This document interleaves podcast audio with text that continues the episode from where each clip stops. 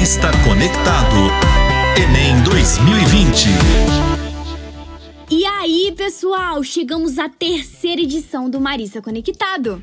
Parece que foi ontem que começamos. Não sei vocês, mas cada programa tem me ajudado demais a ficar por dentro do Enem. São dicas preciosas dos especialistas que orientam os estudos e deixam a gente mais seguro para fazer as provas. E hoje nós vamos pintar o set por aqui. A professora de artes, Geisa Pimentel Barlavento, conversará comigo sobre esse componente tão importante e encantador. Bem-vinda, professora Geisa! Obrigada, Bia! Para mim é uma alegria imensa participar do Marista Conectado. Então, deixa eu falar um pouquinho do meu trabalho, né? Eu sou educadora do Colégio Marista São Luís, em Recife, Pernambuco. Eu dou aula de arte no ensino médio.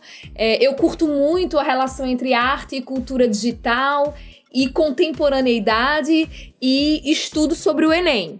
Que top, prof! Então você tá no lugar certo. Acha que os alunos valorizam as artes quando vão estudar para o Enem? Qual a importância da presença delas nas provas e para a vida? Às vezes eu tenho a sensação de que os estudantes se esquecem de que artes faz parte da área de linguagem, códigos e suas tecnologias. Mas nós estamos aqui para lembrar, viu? Então, das 45 questões da prova de linguagens, nos últimos 10 anos, nós tivemos de 3 a 6 questões que exigiam do estudante habilidades da competência 4, que são desenvolvidas no contato com as artes em geral.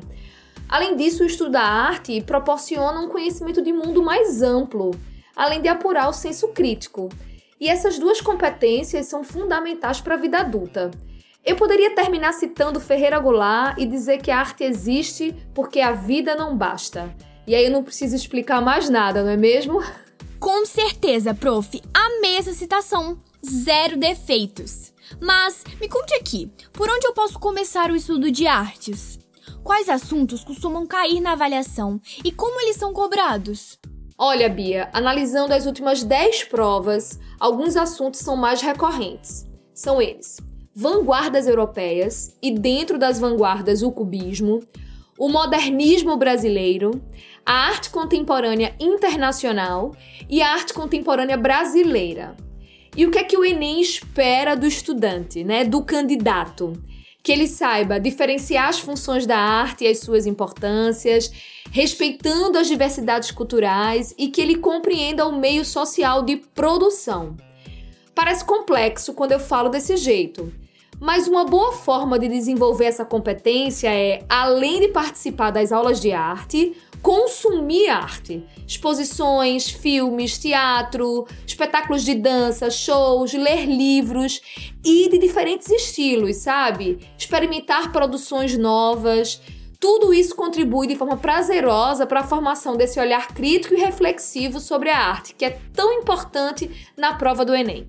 Prof, a prova do Enem costuma trazer charges, memes, elementos artísticos como pinturas, músicas e edificações para contextualizar períodos históricos, culturais e econômicos. Pode comentar um pouco sobre como o componente de artes está presente em outras áreas de conhecimento e como podemos ficar atentos a isso? Então, Bia, agora você tocou no meu ponto fraco. Nós vivemos numa sociedade imagética. Nós nos comunicamos muito por imagens. Nós curtimos memes, nós compartilhamos memes e meme é arte, viu? Nós ficamos felizes quando entendemos a referência. Quem aí não tem uma coleção de figurinhas no WhatsApp, hein? Olha, o estudante que sabe ler uma imagem, ler uma obra de arte, inferir sobre a obra, vai ganhar tempo na resolução de uma questão desse tipo. E tempo no Enem é ouro. E outra coisa, hein? Obras de arte podem servir de citação, de contexto histórico, lá na produção textual da prova. Isso faz o candidato ganhar pontos em traços de autoria. Sensacional, prof! Você poderia indicar algumas fontes de pesquisa para nos aprofundarmos nessa temática? Olha, eu queria indicar dois canais do YouTube. O primeiro é o Vivi Eu Vi, de Vivi Vila Nova. Ela também tem um podcast, Vivi Ouvi. O que eu mais gosto do trabalho de Vivi é que ela apresenta a arte de uma forma bem acessível e traz assim uma diversidade de temas para discussão. O outro canal que eu quero indicar é o de Patrícia de Camargo. Ela também fala sobre viagens, mas ela tem uns vídeos sobre arte assim muito interessantes que vale a pena conferir.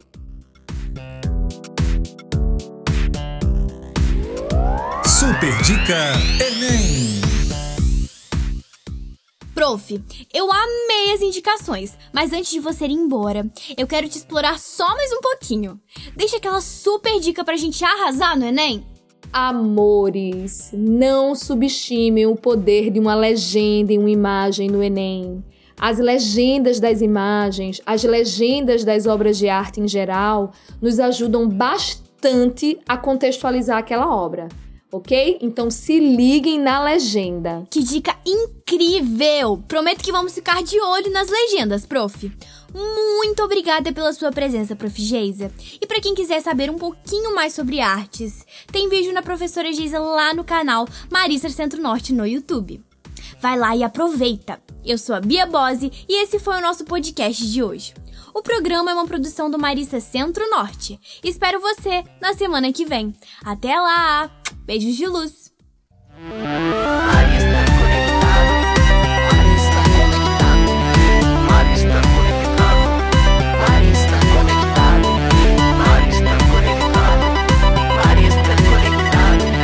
Marista Conectado. Enem 2020.